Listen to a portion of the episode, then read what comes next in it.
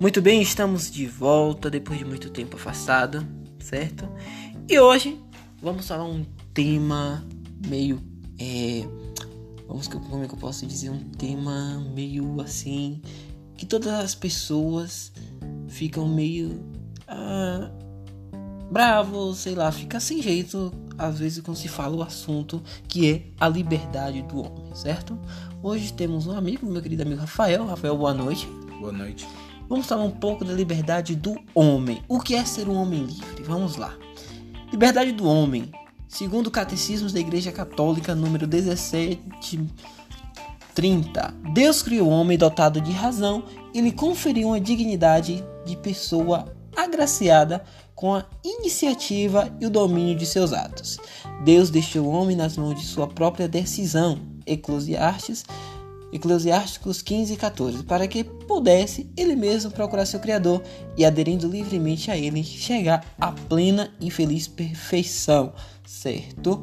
Ah, a liberdade, a liberdade que Deus deu ao homem, o livre-arbítrio, como é, Rafael, que você ah, detalhe, detalhe em sua vida, essa, essa liberdade que Deus lhe deu, o seu livre-arbítrio de ir e vir quando quer, falar o que quer, comer o que quiser Porém, assim, a gente vive hoje no mundo que as pessoas não têm liberdade até em si mesmo. Elas se voltam contra si, ficam presas uma a uma outra, ficam presas dentro de si mesmo, não sabem o que é liberdade, não sabem o que é se, se sentir livre, sair de dentro de si. A gente vive hoje particularmente como um, uma borboleta em processo de evolução.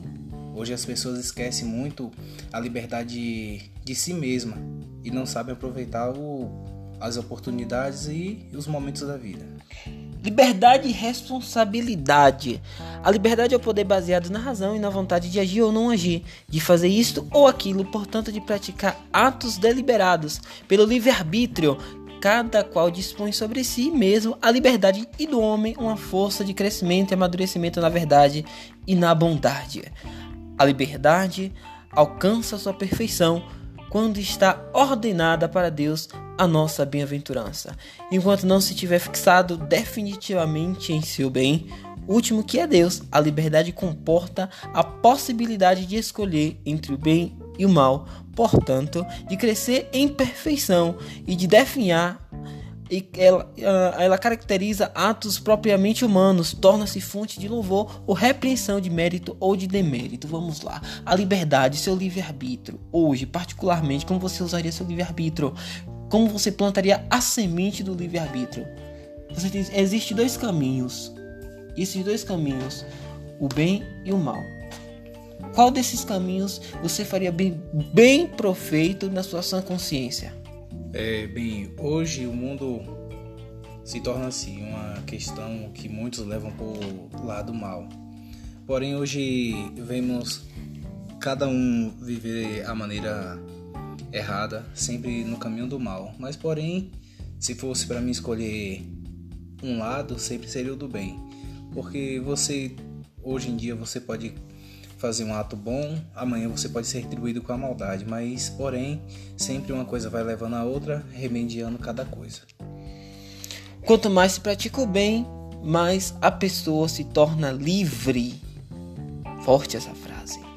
Não há verdadeira liberdade a não ser a serviço do bem e da justiça. A escolha da desobediência e do mal é um abuso de liberdade e conduz à escravidão do pecado. liberdade torna o homem responsável pelos seus atos, na medida que forem voluntários, o progresso na virtude, conhecimento do bem e acesse aumenta o domínio da vontade de seus atos, certo? Onde gera uma imputabilidade, que é a responsabilidade de ação que podem ser diminuídas uh, ou suprimidas pela ignorância, advertência, violência, medos, hábitos, afeições imoderadas e outros fatores psíquicos ou sociais.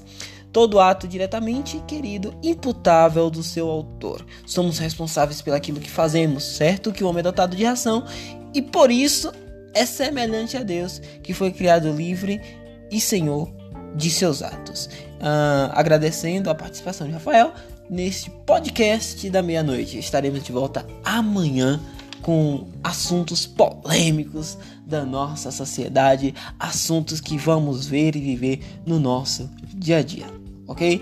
Agradecemos de modo especial seu carinho, a sua atenção, a sua audiência. É isso aí, é o podcast da meia-noite trazendo para você a alegria de ouvir e do conhecimento moral da sociedade.